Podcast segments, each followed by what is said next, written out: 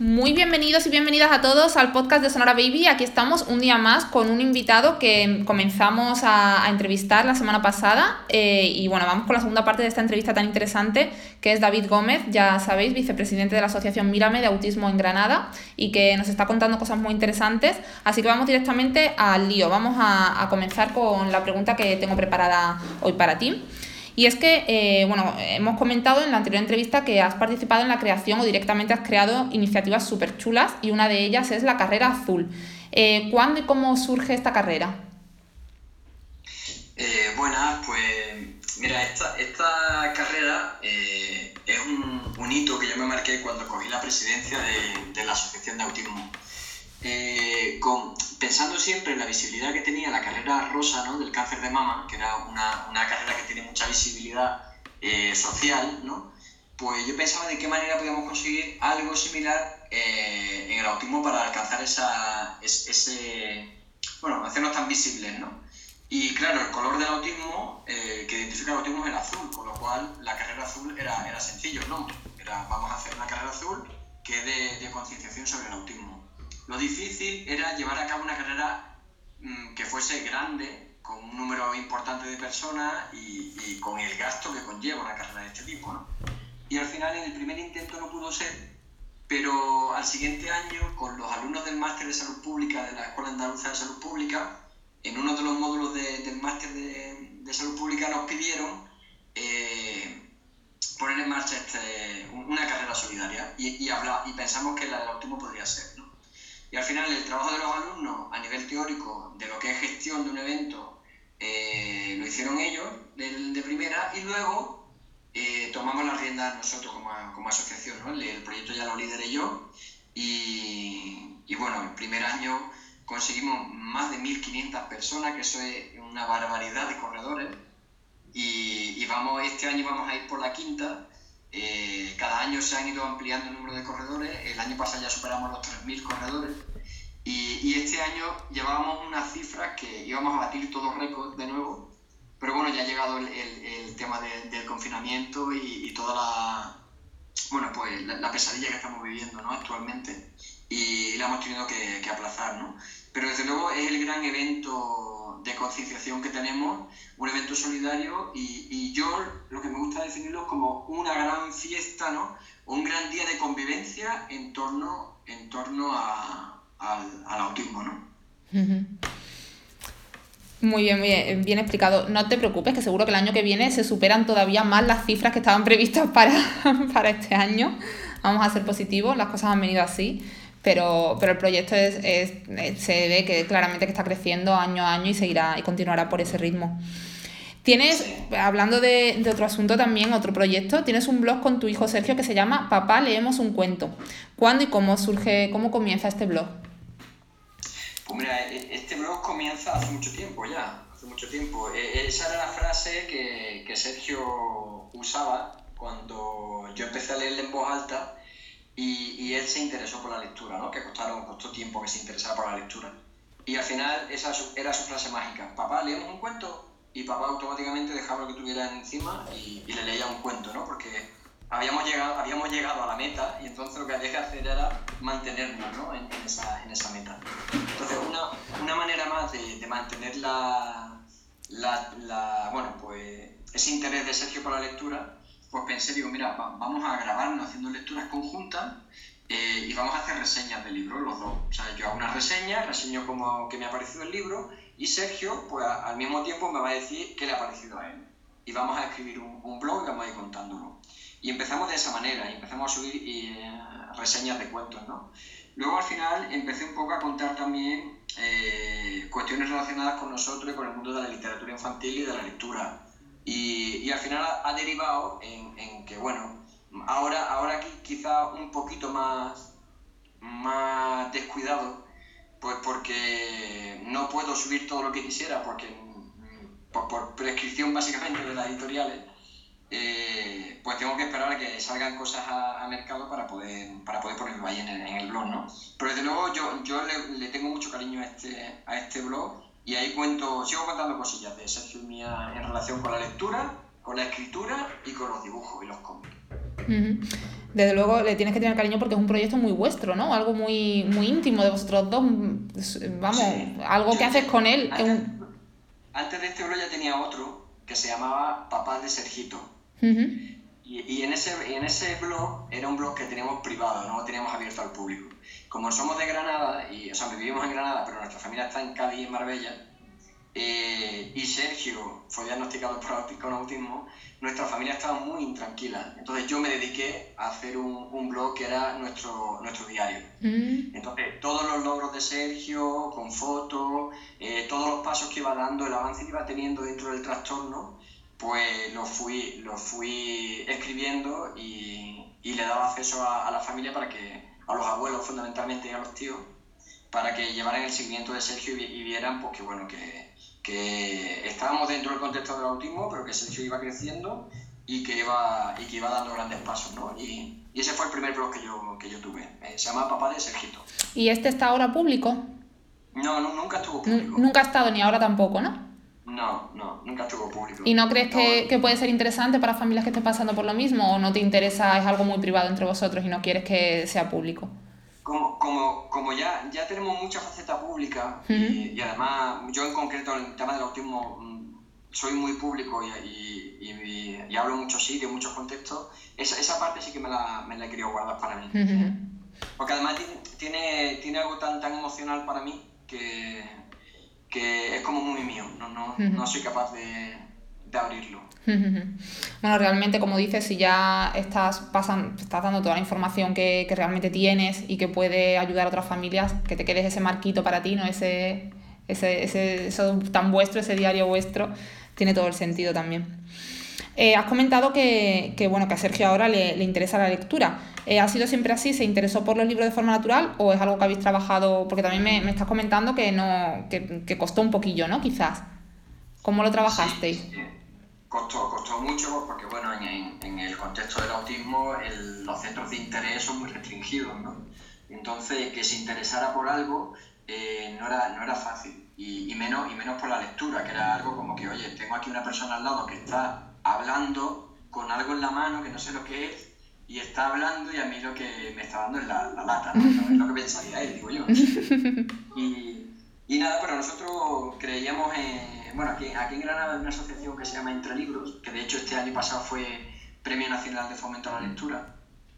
Y, y ellos son grandes defensores de la lectura en voz alta y del poder de la palabra, ¿no? Eh, y, y, de, y, piensan que como que es un prerequisito para que los niños se interesen por la lectura y, aparte para la conexión también eh, y las relaciones familiares, ¿no?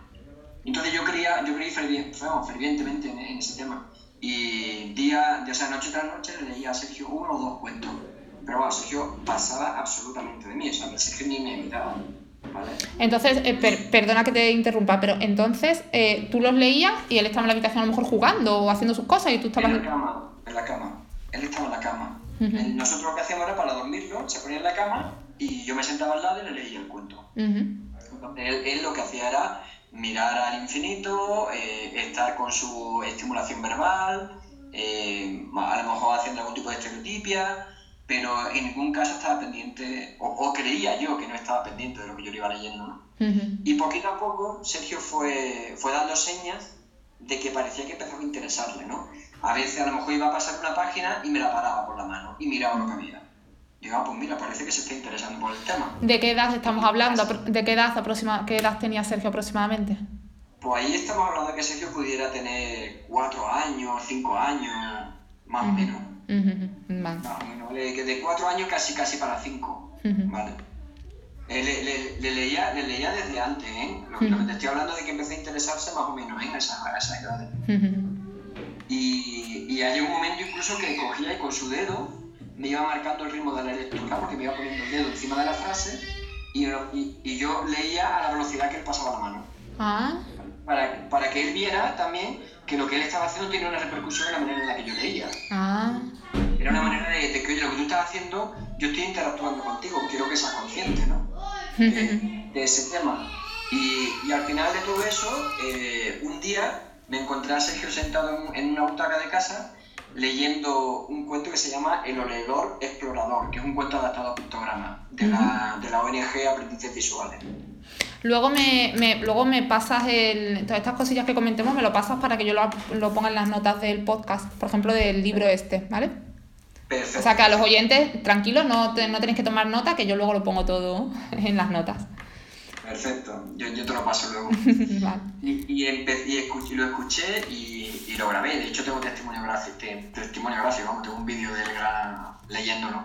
Y, y para una persona que no lo conociera, Sergio estaba leyendo y entonando, ¿vale? Eh, con media lengua, porque todavía en esa época, Sergio, con casi cinco años y pico, principio de cinco años, no tenía un lenguaje fluido, tenía palabras, palabras sueltas y no, y no hablaba con mucha fluidez, ¿no?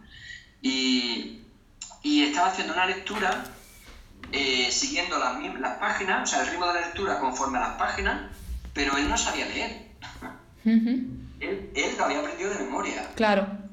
Y, y de memoria, y además con la misma entonación tal cual yo solo leía.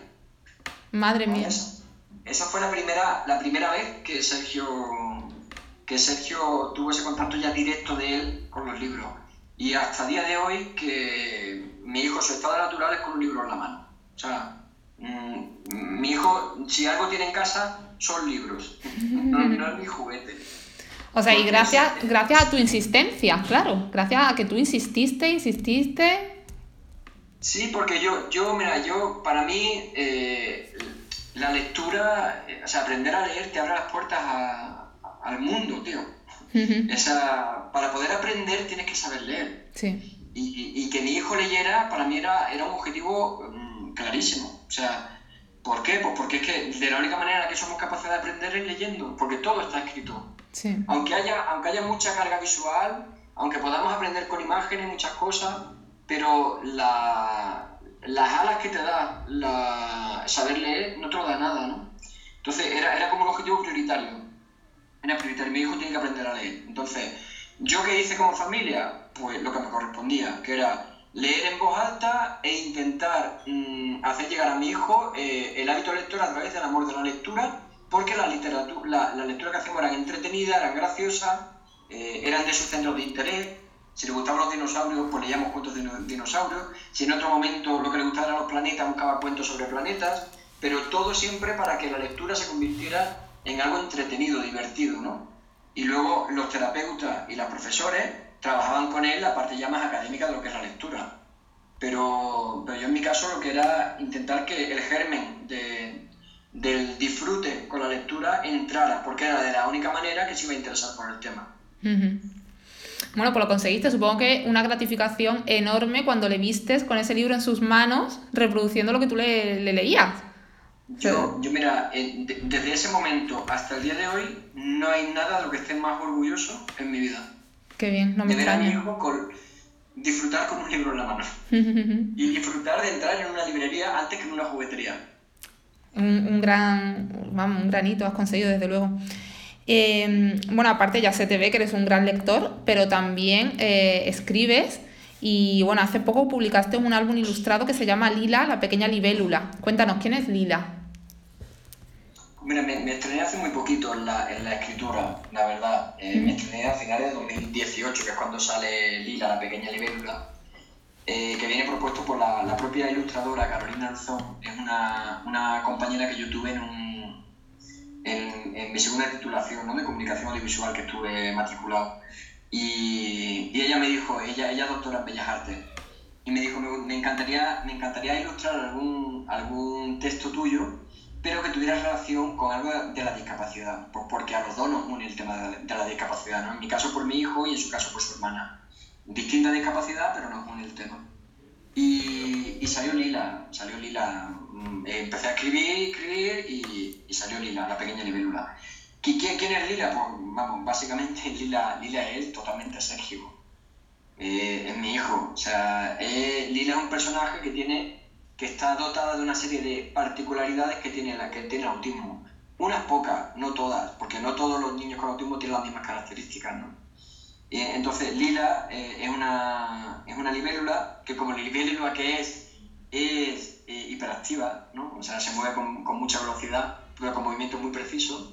Y es una pequeña libélula que, que, necesita tener controlado todo lo que va a suceder en cada momento, ¿no? que, que, es lo que le sucede a mi hijo y a muchos niños con autismo. O sea, necesitan anticipación. O sea, ¿qué va a pasar? ¿Dónde vamos? ¿Con quién? ¿Cuándo vamos a volver? Cuando volvamos, ¿con quién vamos a estar? ¿Qué vamos a hacer? Continuamente tienen que tener controlado lo que va a suceder, ¿no? Y cualquier imprevisto puede acarrear un problema, un problema de, ansiedad o de, o de estrés o de conducta. Y, y, al final, pues bueno, porque en el caso de Lila, todo se arregla pues, con, con, una libreta en la que se le va apuntando lo que va a suceder en cada momento. Entonces, cuando se pone un poco nerviosa y necesita saberlo, pues se, se posa en una flor, saca su libreta que le ha, que le ha hecho su mamá y, la, y, sabe, y, y lee lo que va a suceder, ¿no? Y eso es lo que eso es lo que hacéis con perdón, perdona que te interrumpa porque se me, me surgen muchas dudas. y eso es lo que hacéis con Sergio, por ejemplo, el tema de la libreta es algo que en la realidad está sucediendo también, ¿no? Sí, sí, sí. Sergio tiene su cuaderno de viaje, eh, te vamos, si no, si no hay libreta en un papel en blanco no hay, no hay ningún problema, pero eh, el problema el problema que tiene Sergio es que las palabras, si te pones a pensarlo, es algo es algo interesante y real, ¿no? O sea, las palabras se las lleva el viento. Sí. Entonces, yo te puedo decir a ti que cuando comamos vamos a, a, a darle un paseo a Anita por el campo. Te lo digo ahora, pero las palabras no están en ningún sitio, Uh -huh. ¿no? Ya han volado. Entonces, Sergio, ¿qué hace? Continuamente necesita el refuerzo. Entonces, papá, cuando comamos vamos a sacar a Anita al campo. Sí, Sergio. Vale. A los dos minutos. Papá, vamos a sacar a Anita cuando comamos, ¿verdad? Sí, Sergio. Eh, a los 10 minutos, papá, ¿qué, qué, cuándo vamos a sacar Anita? ¿Cuando comamos? Y, y, todo el rato es así. Entonces, ¿qué hace? Pues se lo pones en papel, lo que está escrito va a misa, porque eso, ya eso es un contrato, ¿no? Y entonces, automáticamente deja de preguntarte. ¿Por qué? Porque ya no te lo pregunta, ya lo lees. Ya es el bolsillo y lo lees. O si es una libreta, abre su libreta y la vuelve a leer. Entonces, es, un, es una manera de, de bueno, necesitas tener anticipado, pues yo te, lo, yo te lo anticipo y ya tú te gestionas como tú veas. Entonces, eh, bueno, es algo que le da, claro, seguridad, que es un poco, muchas veces la, las personas adultas en, en, en, muchas cosas también necesitamos como cosas escritas, ¿no? Que es lo que nos da seguridad, en un contrato entre dos personas, en, muchas, en muchos casos se, se da esto. Has dado, has dado, vamos, has hecho la interpretación perfecta. Sí, sí. Lo que necesitas es seguridad, eso le da seguridad. Claro, claro, tiene lógica, tiene toda la lógica. Bueno, entonces Lila eh, es tu pequeño, tu primer eh, álbum, tu primer libro, ¿no? Podemos sí. decir. Y está disponible, eh, también lo voy a poner en las notas porque me parece muy interesante. Está disponible en, en las tiendas. Sí, el, el, lo puedes pillar por cualquier, cualquier sitio. O sea, en librería, si no, si no está en librería, la librería lo solicita a la, a la distribuidora y le llega. Y, y luego las plataformas online en todas. No hay ningún problema. Vale, perfecto. Ahora, eh, ahora, ahora, estoy ahí que el, mi segundo álbum se iba a, bueno, de hecho ya, ya está publicado, lo que pasa es que no, no está en venta todavía. Mm. Pero iba, y se iba, se iba a presentar el día 2 de abril y no lo hemos podido presentar por, por, la, por, bueno, por, por toda la historia que tenemos. Por el estado de alarma que tenemos ahora mismo en Eso, España. Y ese, y ese álbum eh, está editado por una editorial que acaba de recibir un premio eh, por la Feria de, de, Libro Infantil de Polonia, la más, la más prestigiosa del mundo. Y esa editorial me, es la que me publica mi segundo álbum, que se llama Leo no es un extraterrestre. Vale, lo apuntaré también porque quizás cuando salga la, la entrevista esté, esté ya disponible. Sí, la, de, de, hecho la información sobre el libro está en la página web de la editorial, lo que no está en venta todavía. Vale, pero sí, está. Y, y, en ese caso también es el autismo lo que está de fondo, eh, porque el personaje eh, en concreto es un chico con autismo no verbal, que no habla. Uh -huh. y, pues la historia la monto en, en relación a eso, ¿no? Y mi idea es seguir andando mi camino en, por la literatura escribiendo, pues con el mismo cometido, o sea, utilizar la literatura infantil pues, para hacer llegar a la gente, y sobre todo a los niños y a las niñas, eh, características de las personas con autismo para que de manera mmm, invisible, porque en ningún caso hablo de autismo en mis cuentos, uh -huh. pues para que de manera invisible mmm, los personajes con determinadas características sean aceptados y naturalizados, ¿no? Y esa es mi idea. ¿Y cambiaste de editorial, eh, de editorial entonces? ¿He entendido? Desde de la sí, sí, Esto, esto, Lila, Lila lo publica una editorial de Huelva que se llama Papilo Editorial y, y Leo lo publica una editorial de Almería que se llama Libre Albedrío. Vale. No era eh, curiosidad simplemente. Vale. Bueno, eh, entonces vas a seguir con tu... Te ha gustado, ¿no? Lo de escribir y vas a continuar por este camino. Parece que, que se te da bien también, ¿no? Me, me encantaría seguir porque además es, algo, es, algo, que me gusta muchísimo. Bueno, pero lo que es más increíble todavía es que Sergio también ha escrito un libro. Con 10 añitos eh, escribió eh, un libro increíble titulado Mi Universo Azul esto me lo tienes que explicar, cómo surge este libro, porque de ser un lector insaciable que habías conseguido, has conseguido un pequeño escritor. Claro, porque el, paso siguiente a un gran lector, eh, una persona que lee mucho tiene mucho que contar. Pues sí. Eso le pasa, y eso le pasa a Sergio, eso le ha pasado. Esto surgió de la manera más, espontánea que te podías imaginar.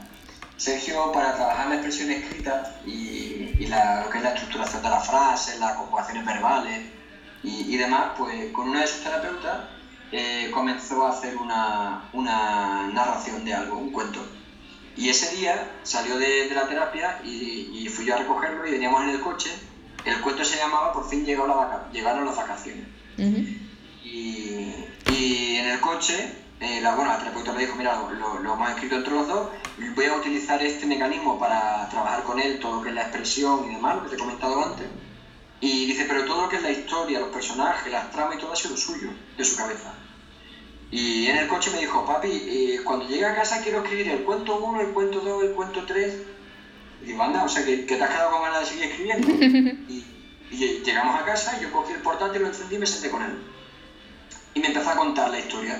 Y yo vi que la historia que me estaba contando era prácticamente la misma que la que estaba en el cuento que había salido con, de la terapia.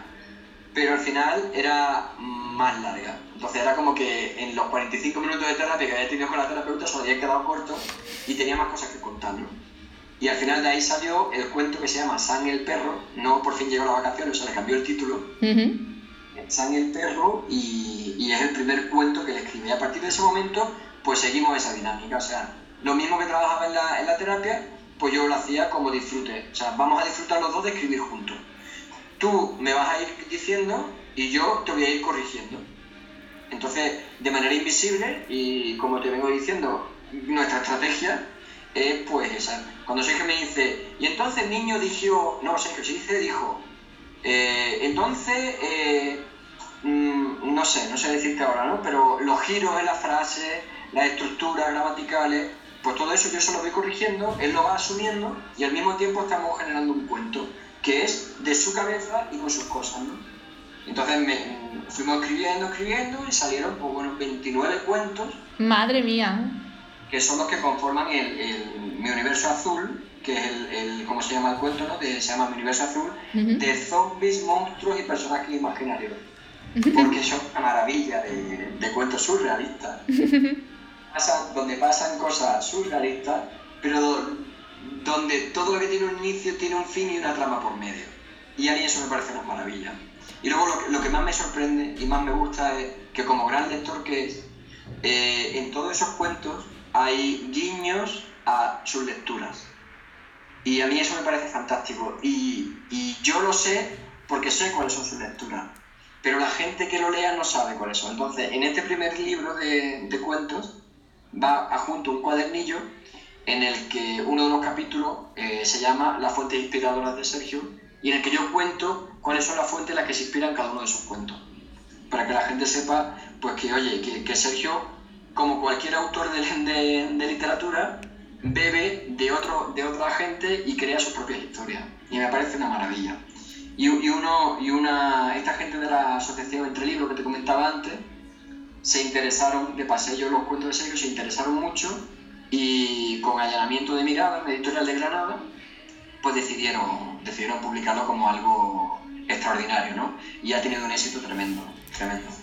Como de hecho, ahora mismo, ahora mismo Sergio tiene, está trabajando su segundo libro, ¿eh? De cuentos. Y, y ahora mismo tiene 12 cuentos nuevos ya. Qué increíble esto que me estás contando, me parece, mm, bueno, maravilloso, maravilloso y bueno, tienes que estar súper orgulloso. Orgulloso con mayúsculas, vamos. Vamos, orgulloso es poco y luego lo que estoy es encantado de, vivir esos momentos de, escritura conjunta. Eh, por supuesto. Porque me, apasiona la manera que tiene Sergio de, de, percibir el mundo, la manera que tiene de contar cosas y la manera que tiene de, mm, sobre todo lo que vive, eh, sacar, sacar historias, ¿no? es, una maravilla, una maravilla. O sea, yo, yo estoy encantado con eso. Son horas de trabajo, ¿eh? Porque cada cuento eh, puede ser unas dos horas juntos delante del portátil, ¿eh? Cada cuento de los 29 que me dices que tiene mi universo azul, ¿no? O sea, Tiene, tiene curro detrás, pero bueno, es un trabajo eh, que, que, es agradable, ¿no? O sea, ¿cómo se dice? Sí, claro. sí, sí, porque además eh, ahí hay una conexión entre, entre Sergio y yo que me encanta, porque es, una, es la parte que nos concilia, es la parte que nos, ¿sabe? Que nos reconcilia, perdón. Sí, sí, sí. Es la es la parte en la que, bueno, pues los dos somos uno, disfrutamos, nos reímos y, y es una maravilla. Estos cuentos yo antes los subía al blog también, al blog de Papá leemos un cuento, pero ya he tenido que dejar de hacerlo pues porque el, el editor quiere seguir sacando un segundo volumen y no se pueden compartir que se antes de que salga. Evidentemente, claro, es lógico. Eso, eso me refería antes. Perfecto. Bueno, pues ya lo saben, también lo dejaré en las notas, Mi Universo Azul, eh, también disponible en, en cualquier librería o online. Eh, cambiando un poco de tema, vamos a pasar a, tu niña, porque tienes una niña preciosa, más pequeñita. ¿Cómo dirías que influye la llegada de un hermanito o de una hermanita a un niño con autismo? Y por otro lado, ¿piensas que es positivo, incluso necesario, que un pequeño o pequeña con autismo tenga hermanos? Mira, bien, voy a empezar a responderte la, segunda. Sí. ¿Vale? O sea, que es positivo, mm, muchísimo. Vamos, que es necesario, yo te diría que sí. Lo único que no me atrevería a ser categórico, pues porque mm, hay familias, por ejemplo, que después de tener un hijo con autismo con muchas dificultades, lógicamente mm, no creo que tengan ganas de un, segundo, no, no, porque, no porque no quieran, sino porque prácticamente les resultaría algo, algo muy difícil de llevar, ¿no? Entonces, lo, digo con todo mi respeto ¿eh? y con todos mis cuidados de, que debería de tener los, los chicos con autismo un hermano, ¿vale? Porque, ya te digo, hay familias que aun, aun queriendo y aun de hecho teniendo, teniendo esa carga emocional de, no tenerlo, ¿no? Eh, pero aun queriendo no han podido tenerlo pues, porque la situación es muy complicada en casa. Entonces, mm, eso de necesario yo lo pongo en cuarentena, ¿vale? Pero positivo sí, positivo En nuestro caso, la llegada de Noah, eh, o sea, la llegada de Sergio nos revolucionó ¿vale? Nos revolucionó pues porque se nos estructuró la vida, eh, nos cambió todo. La llegada de Noah nos revolucionó aún más, pues porque era muy difícil encajar la educación de Noah con, el día a día de Sergio, que, no, que nos requiere al 100%. ¿no? Pero eh, igualmente eh, también nos vino muy bien pues porque nos hizo ejercer de padres de una manera un poquito más relajada no, en el momento que identificamos que Noah no tenía ningún problema de desarrollo, pues porque aquí, tenemos, aquí también tenemos otro, otro tema que es que las familias que tenemos hijos con autismo tenemos un, porcentaje en torno a un 28% de posibilidad de tener un segundo hijo con autismo. Perdona, y esto te lo tengo que preguntar, y aún así mmm, queríais otro hijo, ¿no? ¿no? ¿No dio miedo tener otro hijo con autismo? No, no, no, no. Y de hecho, y de hecho yo tendría un tercero, ¿eh? Si no es porque, pues porque ahí no estamos de acuerdo, Cristina y yo. Yo tendría un tercero, ¿eh? Yo tendría, yo iría, yo iría por un tercero igualmente. hay, hay, familias que, hay familias que tienen dos hijos, e incluso tres, con autismo, ¿eh? En la asociación que estamos en Mirame. Y supongo que es súper difícil, ¿no? El día a día con dos o tres hijos con autismo. Imagínate, si con uno es complicado, imagínate con dos o tres y, y ahora dependiendo también del grado de aceptación que tenga, ¿no? O sea, es difícil, es difícil. nosotros, a nosotros no, eso, ha, venido a, un poco a dar, a dar mira, frescura, a, a naturalizar, a, a, la improvisación, que nosotros con Sergio la improvisación la teníamos totalmente perdida porque había que estar estructurando el tiempo. A Sergio le ha venido genial porque el que venga otra criatura también le rompe esquemas, ¿no? Y, romper rutina también es positivo, porque eso rompe inflexibilidades. Entonces, de manera natural entra en juego un elemento que no contábamos con él y que, y que sirve para trabajar con Sergio, pues precisamente lo que te cuento, ¿no? toda esa, toda esa inflexibilidad ¿no? y esa rutina. Con lo cual el día, el día a día eh, es enriquecedor, complicado mucho, mucho, y más ahora. O sea, ahora mismo tenemos una bomba de relojería en casa. ¿Cuántos años tiene Noah ahora? Noah, Noah tiene tres años, pero es una niña muy espabilada, con mucho carácter y muy empoderada con todo lo pequeñita que es. Tengo que decir, tengo que decir, David, perdóname, pero es que tengo que, perdona que te interrumpa tanto, pero es que tengo que decirlo, si no reviento, que he conocido, tengo el placer de conocer a Noah, bueno, cuando era más chiquitita, y es eh, espabilada, ¿no? O sea, esa niña es... Mm, Dios mío, ¿cómo se puede ser tan...? Y bueno, y Laura, una amiga que tenemos en común, eh, es, me ha enseñado vídeos, me enseñó hace un tiempo vídeos de Noah, y es increíble lo inteligente, lo es bárbara esa niña. Sí, la verdad, la verdad es que sí, la verdad es que sí. Quizás hay, muchas veces nosotros lo pensamos, ¿no? Como que nuestro, nuestro papel como padre, ¿no? O nuestro aprendizaje como padre lo tuvimos con, con una atención temprana, o sea, con una educación intensiva. A lo mejor es que hemos aprendido a educar de esa manera y en el caso de Noah, que no ha tenido ninguna necesidad, pues eh, ha surtido más efecto y, y no se ha disparado ante en su desarrollo. Y a lo mejor viene por eso, porque hemos naturalizado tanto que se educa de esa manera, porque es como aprendimos a hacerlo, que a lo mejor en el caso de Noah, pues al no tener ninguna necesidad, eh, ha calado antes el, el tema. Por, por, por preguntarnos, ¿eh? porque también te digo la verdad, nosotros al haber tenido el primero con un desarrollo atípico, tampoco sabíamos lo que era un desarrollo normal. Pues ya te digo yo que, que Noah es un portento, súper espabilada. Y, y, es interesante esto que dices porque quizá no tiene nada que ver, pero puede ser que el refuerzo positivo, por ejemplo, que habéis tenido que desarrollar y aprender a hacer con Sergio, lo habéis quizás sin daros cuenta eh, inculcado también, o sea, puesto en la práctica con Noah y esas cosas que luego los psicólogos están demostrando también que es positivo para todo tipo de niños, eh, verdaderamente eh, ha hecho que Noah sea todavía más espabilada, ¿puede ser? Puede ser, puede ser, yo creo que sí que puede ser. Lo, que, más orgulloso estoy de todas formas de, los dos es de, su grado de sensibilidad. Noah también es muy sensible. Muchísimo, muchísimo. Además, en estos momentos de, confinamiento que tenemos, eh, mm, está llevándolo mal. Pero no mal porque no pueda salir, no, no, mal pues porque le, está dando muchas vueltas a la cabeza. ¿Con tres añitos? Con tres añitos, sí, sí. Nos, tiene, nos argumenta, nos cuenta, nos cuenta sus preocupaciones y son tremendas, son tremendas.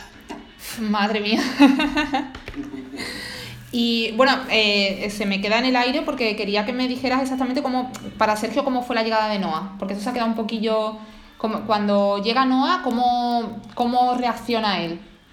Él, él, reaccionó, con, mucha, con mucho cariño, él reaccionó con, y además con mucho cuidado, siempre, siempre ha tenido mucho cuidado de su hermana, de cuando se acercaba a ella, le daba unos besos muy delicados, la tocaba con mucha delicadeza. O sea, para que fue como, ha llegado algo que me molesta, pero al mismo tiempo eh, lo quiero y quiero cuidarlo, ¿no? Era como un, un, algo extraño, ¿no? Él tenía una sensación extraña, ¿no? De, de esta chica que no para de llorar es súper insoportable, pero al mismo tiempo cuidado que es mi hermana y que nadie me la toque.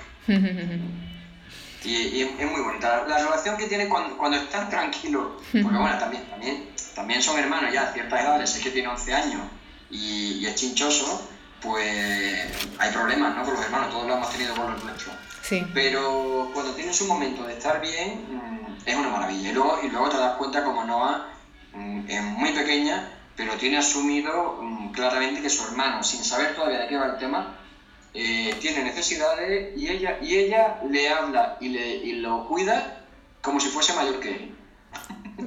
qué, qué, qué fuerte.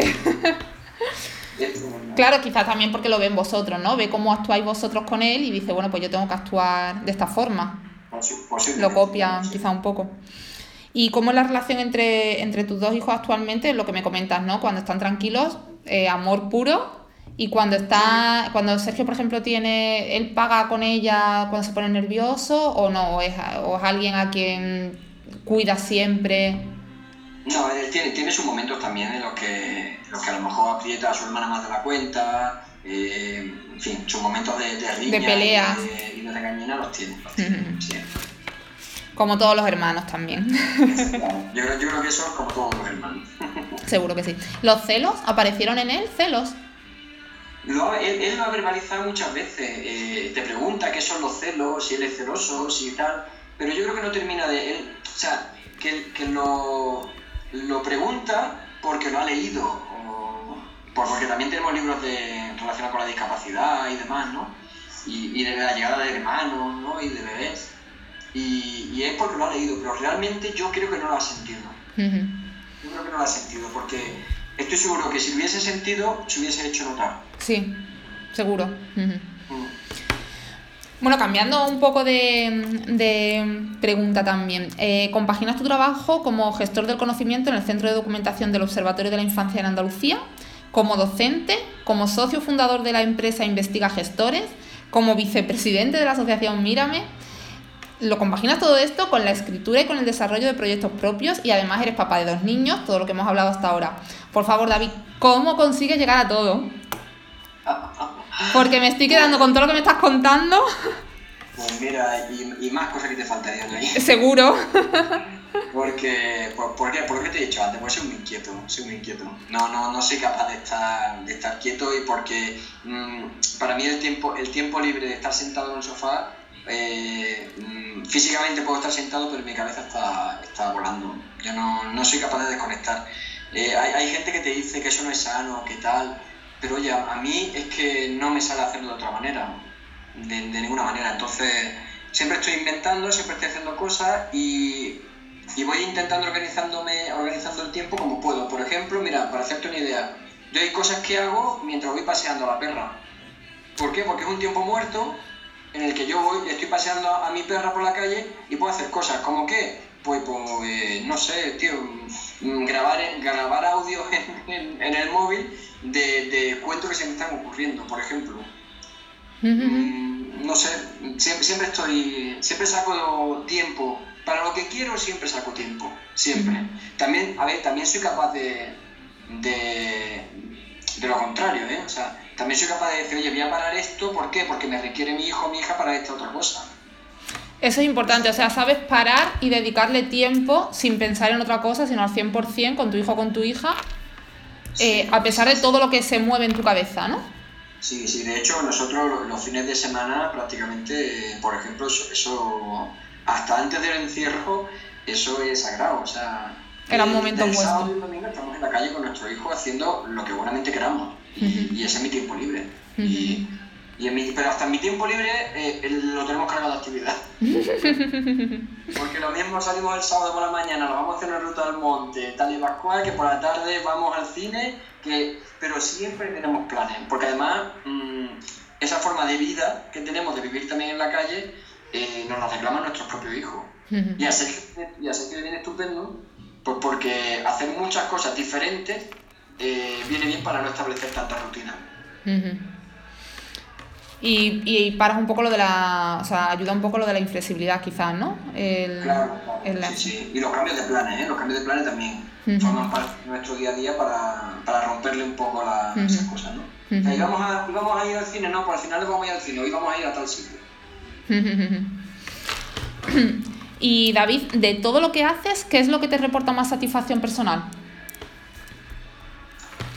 Pues mira, eh, en el fondo, en el fondo lo que más satisfacción personal me reporta quizás son pequeños detalles, muy pequeñitos, ¿no? Y, son pequeños detalles que estoy disfrutando ahora más que nunca.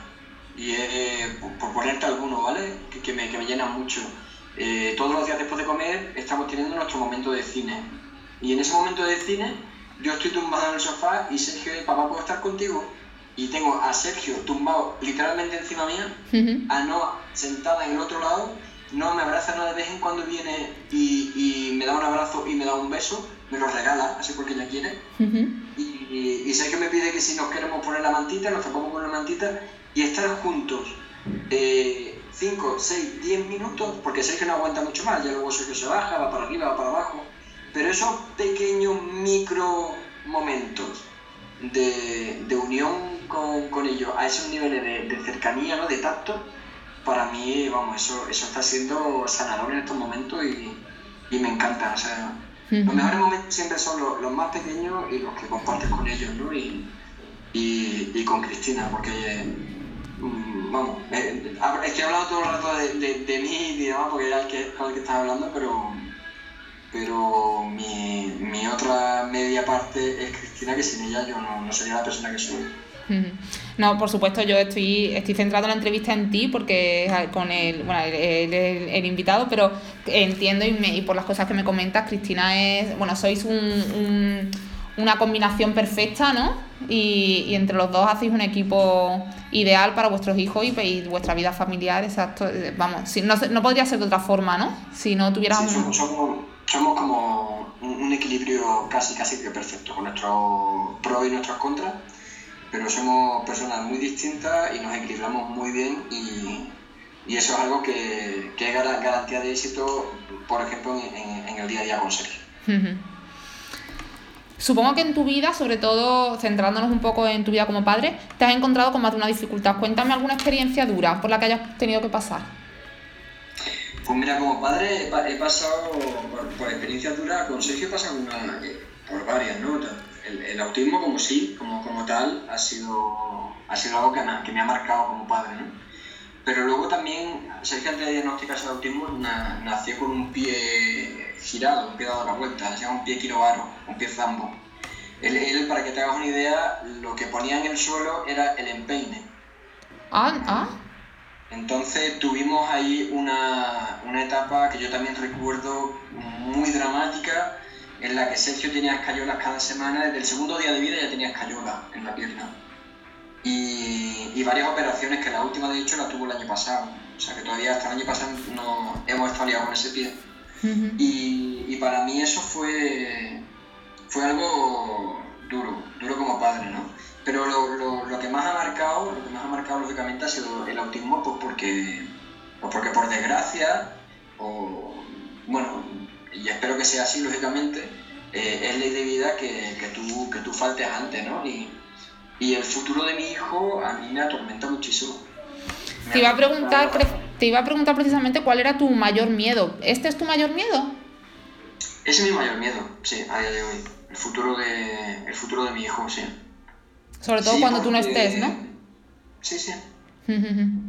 Yo, yo, yo trabajo, y bueno, trabajamos todo para que él pueda llegar a ser lo más autónomo posible, lo más independiente posible, pero yo no tengo la garantía ahora mismo de que mi hijo pueda llegar a tener una vida independiente 100%, ¿no? y, y a mí eso me preocupa muchísimo, claro. Me preocupa mucho eso, me preocupa mucho también que, que la vida de su hermana pueda estar un poco limitada por ese tema, y que no pueda llegar a tener una vida más plena porque llega, llegado un momento, eh, pues tenga que estar más pendiente de su hermano de lo que tendría que estar una hermana mm, sin ningún tipo de problemas, ¿no? Y a mí eso me atormenta. No, no, le, no, le, quiero echar mucha cuenta pues porque al final aprendes a, a, que las cosas son a corto plazo y tenemos que ir cubriendo objetivos poquito a poco, ¿no? Pero no dejo de, de reconocer que, que, es un miedo que tengo, que tengo ahí que, y que me atormenta a, pequeña escala, el, ahora mismo que miedo tengo, eso es a, vista a largo plazo, ¿no? A corto plazo, pues por ejemplo, Sergio tiene ahora un cambio educativo, el año que viene va al instituto y tengo el miedo de la cosa escolar, por ejemplo. Porque él va a una clase con el resto de compañeros, a un instituto normal, con el resto de compañeros, que no se le pone ninguna atención especial a él. No, no, Sergio, Sergio está en una aula específica. Sergio está ahora mismo compartiendo espacio en, en un aula donde hay cinco alumnos con autismo. Vale. Se llama eh, la modalidad de escolarización en la, en la que es la modalidad de, de aula específica. Ajá, vale. Eh, lo único que él está, eh, en el caso ahora mismo de, de primaria, ¿no? Él está en la mayor parte del tiempo en una aula ordinaria de referencia, o sea, junto con otros, con los chicos del aula ordinaria. Pero su aula, su aula y su docente y su profesora es el aula específica. Para que te hagas una idea, que ahora mismo en el aula, en la jornada escolar de, un día, solo pasa una hora en el aula específica, ¿vale? Con el resto de compañeros con autismo, que son cinco. El resto de horas lo pasa en el aula ordinaria de quinto, ¿vale? Un curso menos, un curso menos de lo que le corresponde a su edad. Vale. Y, y eh, sigue los contenidos más o menos como puede, pero tiene una adaptación curricular. vale. Entonces, eso en primaria. En secundaria estará igual. En secundaria va a un instituto que tiene una aula específica de autismo en el que ahora mismo hay dos chicos con autismo, él será el tercero, y intentaremos también por todos los medios que tenga la mayor, el mayor número de horas posibles de integración, pues porque eso es tan, tan positivo para Sergio como para el resto de niños del aula. Vale, y entonces eh, en, la, eh, eh, la clase, en la clase en la que va a estar el año próximo, no coincidirá con sus compañeros que no tienen por qué coincidir con los compañeros que tiene ahora y por eso también tu miedo, ¿no? De que sepan aceptarlo correctamente y se adapte correctamente sin ningún problema y, de forma agradable, claro. Claro, tú piensas, tú piensas que ahora mismo eh, Sergio está en un colegio que está en Armilla, en otro pueblo que no es el nuestro. Eh, en ese colegio, con esos niños lleva pues aproximadamente como siete años, ¿no? O seis años aproximadamente. Eh, esos niños van a ir todos a un instituto de Armilla, de ese pueblo. Y Sergio, sin embargo, va a ir a un instituto de la Zubia, de otro pueblo, que es donde vivimos, ¿no? Entonces, Sergio va a ir, no va a coincidir con ninguno de sus, de sus compañeros. ¿vale? Va a coincidir con compañeros nuevos, pero también entendemos que si vivimos en la Zubia, la comunidad con la que Sergio se va a relacionar cuando sea más grande va a ser la comunidad de este pueblo. Entonces, los niños de su edad tienen que conocerlo. Sí. Entonces, pues se viene, para acá. Igualmente, Noah, que ahora mismo también estaba en el cole de Sergio, por un tema de conciliación familiar, tampoco tiene sentido que si Sergio se vuelve para la Zubia, Noah se quede allí. Noah también vendrá a un cole de la Zubia para que también empiece a tener a hacer amistades con personas que viven en el mismo pueblo donde ella vive, ¿no? O sea que al final todo está cargado de detalles que hacen que, que las decisiones tengan, tengan más o menos coherencia o sentido. Bueno, pasando, hemos hablado de miedo, vamos a pasar a algo más positivo, más agradable. Estoy convencida de que con lo que se mueve tu cabeza tienes muchos proyectos nuevos en mente. ¿Nos puedes contar alguno? Nos has contado, bueno, que, quieres seguir escribiendo. ¿Alguna cosilla más? Pues mira, proyectos siempre tengo en mente, la verdad. ahora, ahora mismo, así como cosas que me ilusionarían, que están ahí, que no sé si algún día llegaré a hacerlo o no ¿vale? Pero que me ilusionaría, pues mira, en mente tengo eh, montar un proyecto editorial, eh, montar mi propia editorial. ¡Qué ambicioso! Eh, no, tanto para publicar. Ah. Bueno, hemos tenido un pequeño problema técnico, pero aquí continuamos. David nos estaba hablando de, que su gran ilusión, una de sus ilusiones, sería montar un proyecto editorial. Cuéntame un poquillo en qué consistiría. Eh, sí, pues mira, básicamente eh, es una de, las cosas que tengo en mente, que no sé si algún día la llevaré a cabo o no, pero es montar un proyecto editorial no tanto para publicar mm, mis cuentos o los cuentos de Sergio, sino para publicar a, otros autores y autoras eh, cuentos o historias que estén protagonizadas por, personas o personajes con algún tipo de, de, discapacidad o que estén, bueno, formen parte de algún tipo de diversidad, ¿no? Sea la que sea, ¿no? Y, viene un poco a, eso, a ocupar un, un, hueco en el mercado que yo a día de hoy no lo veo y es de, bueno, pues de naturalizar la discapacidad y la diversidad desde la literatura, ¿no? Y ese, ese es uno de, de, mis proyectos que tengo en mente, ¿no? Eh, que me gustaría como algo ideal, ¿no? Que no sé si algún día lo haré o no. Y luego otro proyecto que, que no, no solo es que tenga en mente, sino que estoy en él metido, es eh, mi tesis doctoral, que me está costando mucho trabajo sacar hacia adelante, pero que yo espero en cuestión de dos, tres años poder decir que ya, que ya está terminada y, y cerrar una puerta que dejé abierta hace muchos años y, y doctorarme ya con, con, la, con, la, tesis. ¿no? Y, y, ese sería como otro de mis grandes proyectos en mente, pero en este, en este sí que estoy trabajando.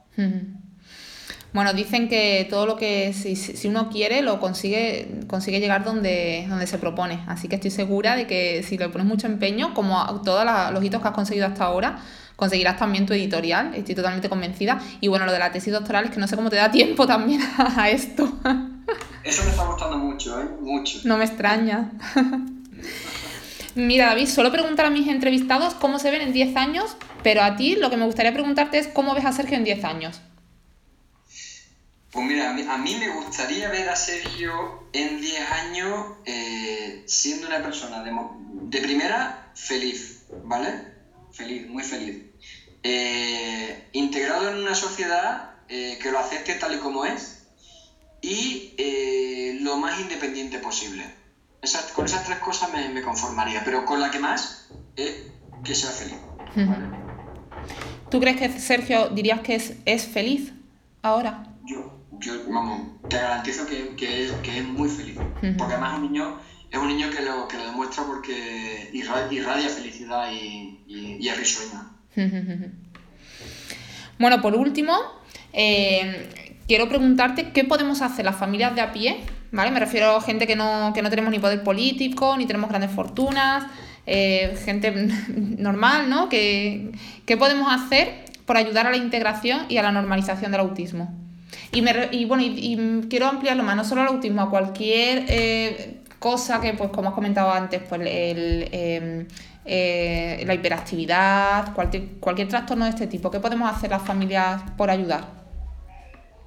Pues mira, eh, creo que a lo largo de todas las preguntas que me has hecho lo he ido, lo he ido dejando entrever, ¿no? Y lo fundamental es, naturalizar todo, naturalizar todo, 100%, ¿no? O sea, yo, yo te puedo asegurar que vaya por donde vaya, eh, aunque, aunque me llame la atención algo, eh, nunca tengo una mirada eh, que juzga, sino tengo una mirada que comprende.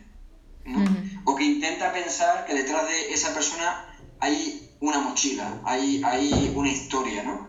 Porque al final todos tenemos eh, historias de vida, ¿no?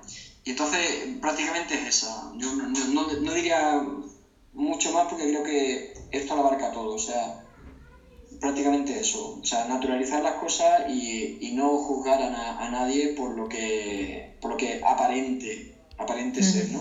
o, que tú creas que, que, que aparenta ser, ¿no?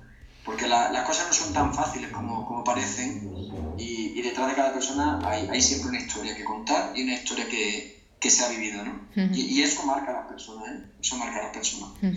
Eh, eso, eso porque podría decirte otras palabras, pero que ya me canso, incluso hasta de oírlas, porque considero que de tanto decirlas se convierten en palabras vacías, ¿no? Como es la empatía. queremos una sociedad más empática. Es que ya hemos hablado tanto de, que es necesaria la empatía y, la sociedad ponerte en, el lugar del otro, que casi decirlo ya que pierde. Sentido, Sí, pierde todo el sentido, sí. Yo pienso lo mismo. Eh, yo me gustaría... Y, y, los momentos, y los momentos en los que estamos, yo lo que te diría es, mmm, unido a, la, a, la, a, ser naturales, es tener sentido común. que, al final, que al final lo perdemos. Y, y es el sentido más importante. Yo eh, me atrevería a dar un ejemplo que, que, pienso que podemos hacer las familias por, y lo saco de, de, lo que tú me has contado en la entrevista y es, por ejemplo, eh, tu hijo va a comenzar en un instituto, en una clase nueva, pues las familias, los padres de esos alumnos tienen todo el poder en sus manos para que tu hijo se sienta acogido, se sienta bien, normalice la situación y con eso estarían, estarían ayudando infinitamente mucho más que, que, que, con grandes fortunas, como he dicho, por ejemplo, ¿no? Así que... Fíjate, yo, yo, a eso que tú dices que, que, es fundamental y que además facilitaría mucho el tránsito de mi hijo en ese instituto, sí. eh, yo me lo voy a llamar mi terreno. Y mi terreno es, si estuviésemos naturalizando, nadie tendría que allanarle el terreno a Sergio. Claro. Porque Sergio es otro niño más del cole que entra. Entonces, em, ¿sabes? Ese, ese pequeño matiz el que yo quiero, el que yo quiero que cale cuando hablo de naturalizar. Creo que ha quedado, que ha quedado suficientemente claro y, y me encantaría que todos los, los oyentes lo, lo supieran entender.